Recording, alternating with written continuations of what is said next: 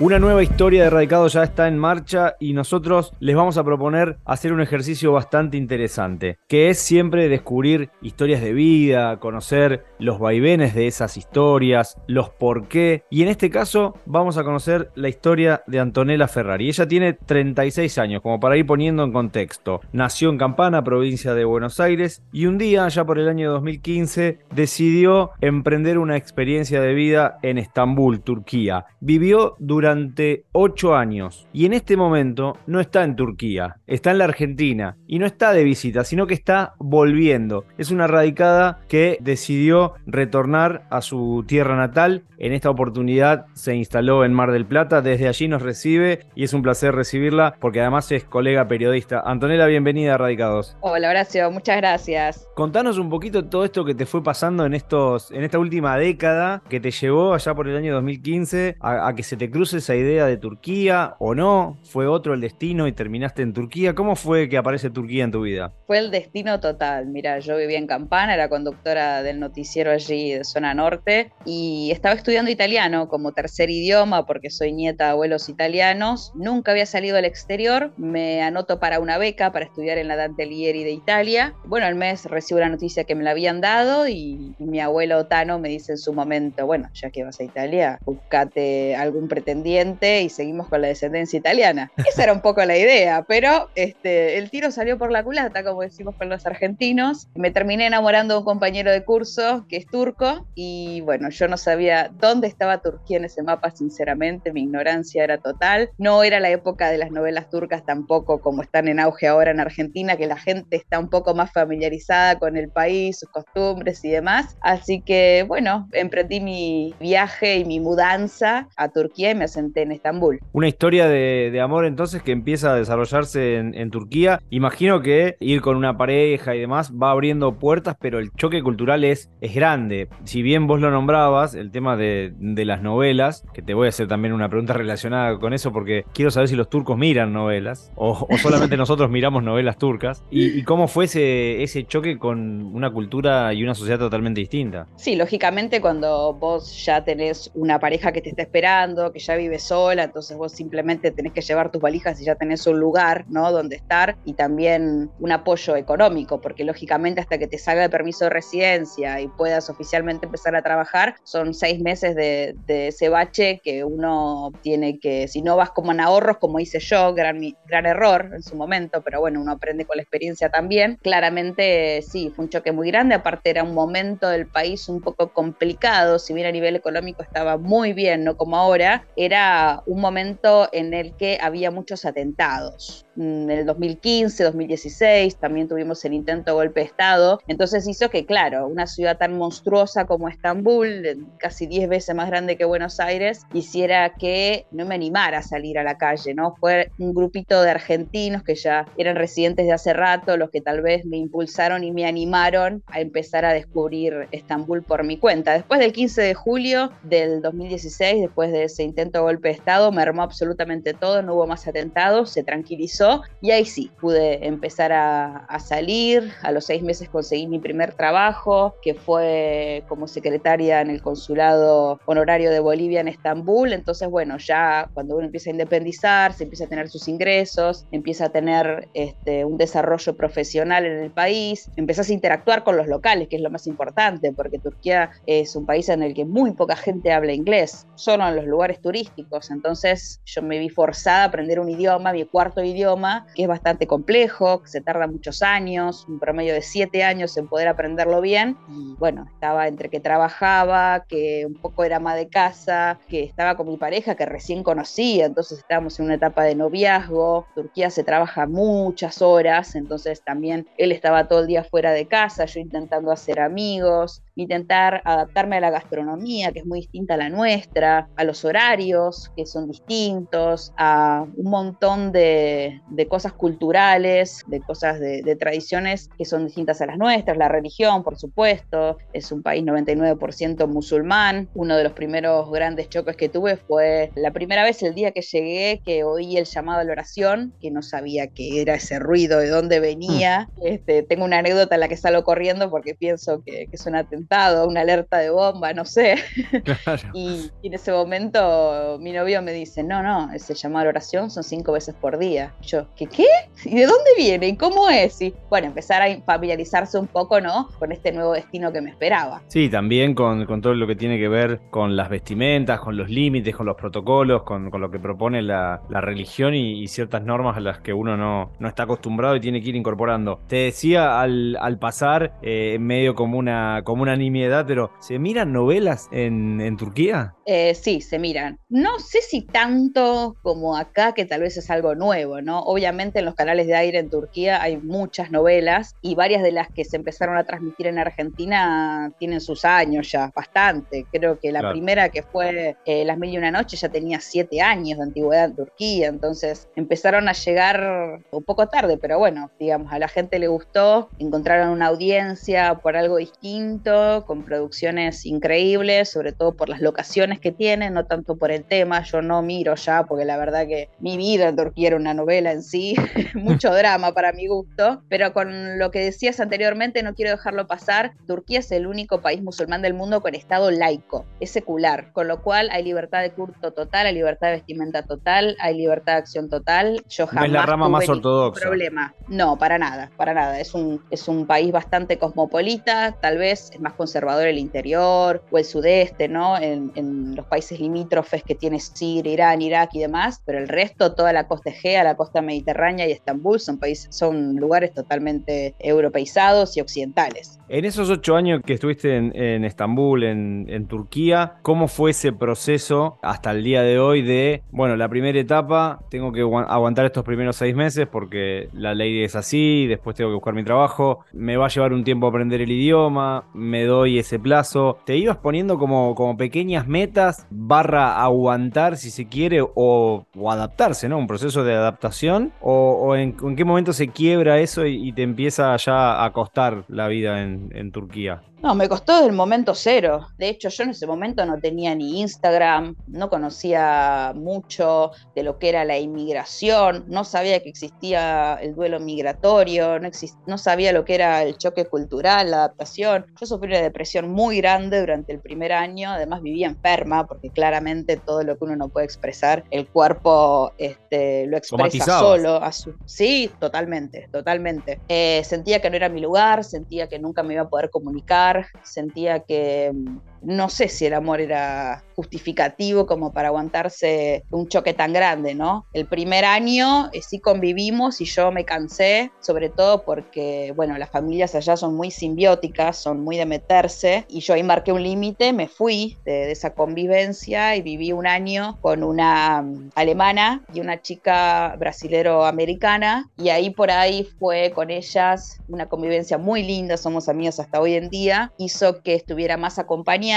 que tuviera mi espacio y que él también se diera cuenta de, bueno, mira, si querés seguir con una latina, tenés que poner límites a tu familia, si no esto no va a funcionar. Entonces fue un proceso bastante difícil, yo empecé sin acompañamiento terapéutico, fue un grave error, es una recomendación este, fundamental para alguien que vaya a emigrar, tener un apoyo, hacer terapia, sobre todo en países en donde va a ser tan distinto todo, donde todo te va a chocar mucho más. Yo tardé el duelo migratorio, según mi psicóloga, que después empecé con una psicóloga griega que vive en Estambul, casada con un turco, entonces conocía bien toda la, circunstancia mía como para ayudarme, eh, hablamos mucho de lo migratorio, ¿no? que se tarda entre dos y tres años promedio y a mí me, duró cuatro años y medio, fue larguísimo. Yo recién al quinto año me empecé a sentir cómoda, al quinto año recién abrí mi Instagram, una argentina en Turquía, recién me animé una vez que ya estaba familiarizada e internalizada de cómo funcionaba toda la sociedad, el país en todos sus ámbitos ámbitos y yo ya tenía un trabajo fijo y estaba totalmente insertada, a decir, bueno, ya tengo un conocimiento tal como para poder compartirlo, ¿no? ¿Te animaste a meterte con el, con el periodismo? ¿Te dio curiosidad también ir por ese lado o fue una faceta que dejaste en stand-by? No, mira, siempre hice corresponsalías todos los años que estuve allá. Lo que pasa que Turquía es el tercer país del mundo con mayor cantidad de periodistas presos, entonces eh, libertad de prensa y expresión prácticamente no hay, todo se pena con la cárcel, incluso hoy en día una opinión negativa, sea de un residente, un local o un turista, es penada con la cárcel también. Entonces yo no quería arriesgarme mientras estuviera viviendo en suelo turco a que me pasara algo de eso, ¿no? Siempre fui con muchos recaudos, eh, tuve mucha autocensura, lo sufrí mucho eso y nunca me arriesgué a más de, ser corresponsal. Claro, lo que uno imaginaba como un viaje de, ser más extrovertido, de experimentar, de conocer cosas nuevas, terminó siendo un viaje medio introspectivo, porque te tenías que autolimitar y meterte un poco para adentro, no encontrabas las ayudas. Por suerte todo eso cambió. Pensaba también en algo que quizás es prejuicio de, esta parte del continente, o en algunos casos hay argumentos válidos como para confirmarlo, pero está bueno tener la opinión de alguien que vivió allá. ¿El machismo también es eh, duro en, Turquía, así como uno imagina? Mira, yo siempre digo esa respuesta porque me la hacen mucho. Es parte del desconocimiento también, pero está buenísimo. Claro, es como un preconcepto. Sí, tal cual. Es, el machismo o el feminismo son conceptos ideológicos, ¿no? Si yo te tengo que hablar a nivel sociedad, sí, es patriarcal. Ahora, dentro de las casas es totalmente matriarcal y tal vez eso muchas muchas personas no lo saben. Yo no he vivido muchos, qué sé yo, momentos de machismo, pero también porque tengo un carácter bárbaro. Siempre supe plantarme, siempre supe cuál era mi lugar, siempre supe qué es lo que se puede no hacer. Hay muchas cosas implícitas, ¿no? Que hay que respetar en todos los países, no solamente en estos. Pero yo como mujer, tal vez esto es algo que sorprenda, pero siempre sentí mucha más libertad estando en Turquía o en otros países árabes, como en Qatar también, que en mi propio país, por ejemplo. Y eso tiene mucho que ver también con, con el respeto a la mujer que hay, que no significa que sí sean muy abalanzados los turcos, porque tienen esa faceta de Latin lover también, y yo le digo siempre a mis seguidores que van de turismo, ojo, porque el turco es pesado, es acosador, te sigue, te invita, sobre todo en las condiciones del país que está ahora con una gran crisis económica, pero creo que también es la actitud, ¿no? De una. Si uno va de levante, podríamos decir, y lo que buscas lo vas a encontrar. Si vos te pones serio y te plantaste, sabes tu lugar como lo hacía yo, y probablemente no tengas ningún problema. Sí, por eso que contás del, respeto y ya, claro, más que machismo ahí sería una cuestión de acoso y demás. Pensaba en, los preconceptos que uno tiene, no sé, con países como México, donde también la figura del, machismo aparece asociada a varios factores. De Estambul como a nivel geográfico, siempre decimos que son como, escenografías, esos lugares donde, donde uno vive, lo puede ser hoy, lo era en ese momento, imagino también. ¿Qué cosas nos, nos recomendás de Estambul, de Turquía,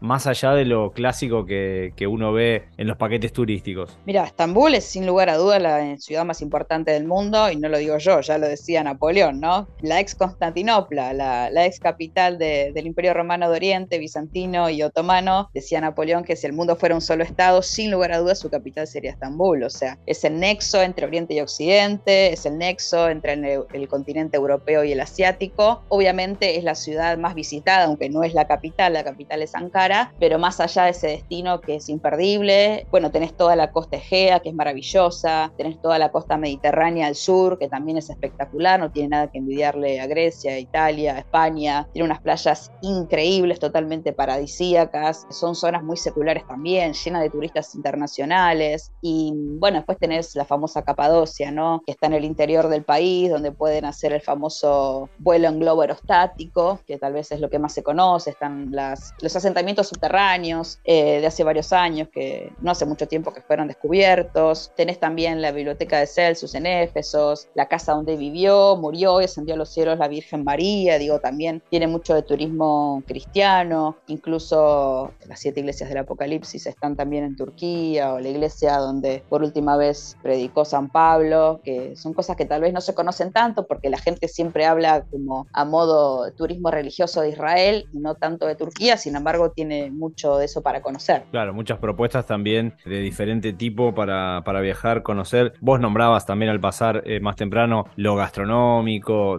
tiene, tiene muchos atractivos Turquía y en algún momento también se pensó que, las novelas y demás servían un poco como difusión para conocer el país y, lo han conseguido. Han, se han armado diferentes excursiones para ir a conocer Turquía a raíz de todo lo que pasó con, con toda esta gran difusión de los medios más convencionales como es la, televisión. Ahora que ya mm, pasó un tiempo que, estás en Argentina, si bien es reciente tu llegada, ¿pudiste empezar a analizar o, a hacer una especie de revisionismo de las cosas que perdiste y las cosas que ganaste en este experiencia en, Turquía? No quiero que la pregunta sea tan profunda, sino en, esa balanza que uno ve en, los primeros relevamientos, lo, que perdió y lo que ganó con, la experiencia. Sí, mira, yo volví hace apenas seis semanas a la Argentina, así que medio que estoy con un pie pie acá y un pie todavía en Turquía, tratando de readaptarme. La realidad es que yo crecí como persona y como profesional increíblemente. Yo creo que eso no hubiese sucedido si yo me hubiese quedado en la Argentina, se lo digo a todo el mundo. La experiencia de vivir en el exterior, así sean un par de meses, o sea, un año, que sería lo ideal, es algo que tendría que vivir todo el mundo. Pero no por una cuestión de que te quieras ir del país. Ese nunca fue mi caso, ni lo va a ser nunca, porque yo amo mi país. Entiendo que hay otra nueva camada de jóvenes que se van buscando un futuro mejor, no es mi caso, pero más allá de eso, te abre muchísimo la cabeza, ¿no? Te hace más humana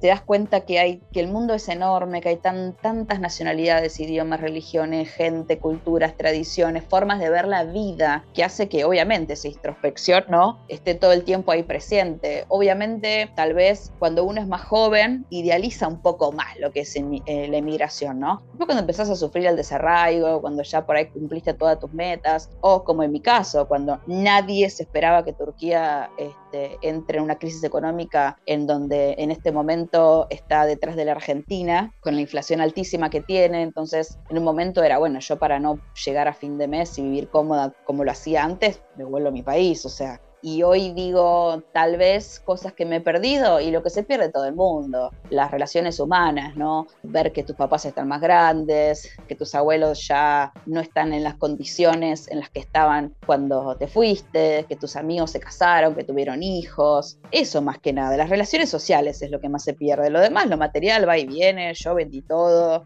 aprendí a, digamos, a desconectarme, ¿no? De, de las cosas materiales. Y sí lo que gané fue una experiencia hizo un carrerón a nivel profesional, porque claro, es un país en el que yo era como un diamante en bruto, una chica que es latina, que habla español, en un país en el que tal vez hay muy, muy poca gente que hable ese idioma, que sea profesional, que se pueda dedicar a todos los rubros que yo me dediqué, y siempre me fue muy bien. Además es un país que te da la posibilidad de trabajar en sectores o en áreas donde vos tal vez no tenías experiencia o no está relacionado a lo que estudiaste. Es algo que voy a valorar toda la vida, porque a mí me han capacitado, yo soy periodista, pero pero como te digo, trabajé en un consulado, ámbito diplomático, trabajé en turismo médico y aprendí muchísimo, trabajé en turismo de lujo, viajé por toda Europa en ferias de turismo representando a Turquía y fue una experiencia alucinante, trabajé en el sector de mm, inmigración, de inversiones y todo lo que tiene que ver con el sector inmobiliario y también aprendí muchísimo, entre otras cosas. Entonces, toda esa experiencia que yo me traje hizo que, mira, te voy a dar una primicia, porque todavía no lo conté, solamente lo sabe mi familia, y es que, bueno, yo empecé a buscar trabajo hace tres semanas, cuando volví a la, Argentina, eh, de manera remota, porque justamente yo lo que no quería era perder mi nivel de inglés, porque era el idioma en el que básicamente me manejaba en los últimos ocho años, y bueno, el contacto, ¿no? Con, con los clientes internacionales, estar con gente de otras nacionalidades y poder aplicar todo eso aprendido remotamente desde Argentina, y bueno, justo esta mañana me confirmaron que me tomaron de una empresa de Estados Unidos para trabajar remoto, con lo cual eh, voy a estar siempre agradecida por todas las oportunidades que me dio Turquía, porque si no hubiese sido por esas experiencias previas, esta empresa no me hubiese tomado. Claro, y que, y que te sigue dando. Pensaba también que te trajiste un idioma más, que te trajiste amigas, contactos, la experiencia cuesta, y uno va aprendiendo, ¿no? Nosotros decimos que te convertís como en ciudadano del mundo, que obviamente vas a extrañar algunas cosas de, de Turquía, así como estando en Turquía extrañaste cosas de, la Argentina, que podés el día de mañana emprender un nuevo viaje, una nueva experiencia y que de eso un poco se trata la vida del que da ese primer paso de, la migración con una corriente migratoria muy fuerte como lo es el, amor, que ha sido uno de los protagonistas a lo largo de todas nuestras historias que contamos hace más de cinco años ya y que tienen ese, ese ingrediente, esa pulsión de la pasión que te lleva a tomar decisiones que te cambian la vida, como te, como te pasó, pero que lo bueno que nos queda de este, este, aprendizaje y de estos minutos de charla con vos, Antonella, es que está bueno tener un apoyo, más no sea psicológico, amigos, eh, gente con quien poder hablar, presentar ese panorama para que también ayuden a que la experiencia sea lo más llevadera posible. Totalmente. De hecho, bueno, yo me divorcié de, de ese turco hace tres años y decidí quedarme en Turquía por cuenta propia y fue aún más difícil, ¿no? Porque, bueno, ya era bancar una casa sola, manejarse solo, no tener apoyo de nadie. Y también lo que decías con respecto a abrir, ¿no? El conocimiento y el contacto con los demás. Yo estaba en un país en el que, al ser limítrofe con Siria y la guerra que explotó en ese país en el 2011, hizo que hubiera un éxodo masivo de refugiados sirios, entonces también estuve en contacto con muchos de ellos. Y después, bueno, con la guerra de Rusia y Ucrania, y yo invité a mi casa a vivir a una refugiada ucraniana, estuvimos un año y medio, hasta hace, nada, dos meses estuve con ella, y esas experiencias de vida, creo yo, que son las que más me hicieron dar cuenta de que, mira, tengo salud, tengo un techo, tengo un trabajo, tengo contención familiar, es lo importante, todo lo demás va y viene. Eh, mi vida ha cambiado rotundamente después de estar en contacto con refugiados. Te das cuenta que nadie elige dónde vivir, te das cuenta que somos muy afortunados los argentinos porque este país le abrió las puertas a nuestros familiares. Esta es una nación de inmigrantes y nosotros tenemos la posibilidad de volver a Europa o de ir a otros destinos, como es mi caso, y ahí también conocer que hay gente que así como nuestros antepasados necesitaron ayuda, la necesitan hoy en día y que esto tiene que ser una cadena de favores y que la inmigración no sea solo tal vez un viaje, ¿no? De conocimiento personal, sino que también sea de ayuda para el otro, porque hoy en día estamos viviendo una crisis muy grande a nivel mundial y se necesita mucha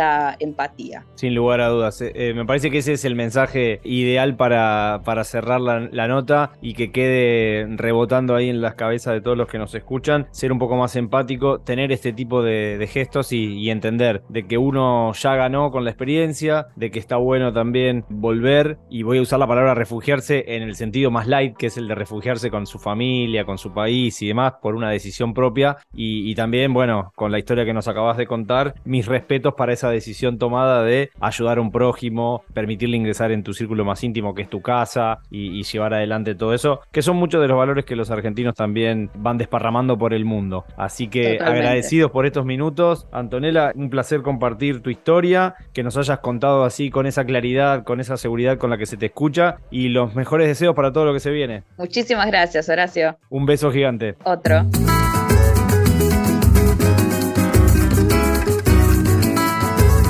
Si disfrutaste del viaje, muy pronto nos volvemos a encontrar con un nuevo destino para seguir conociendo el mundo y saber cómo viven los argentinos más allá de las fronteras. Quiero viajar mucho para entender cómo habla la gente del mundo entero. Quiero saber inglés, francés, japonés, alemán e italiano. ¿A qué hora se levantan los ingleses? Y si los rusos miran la novela de las nueve.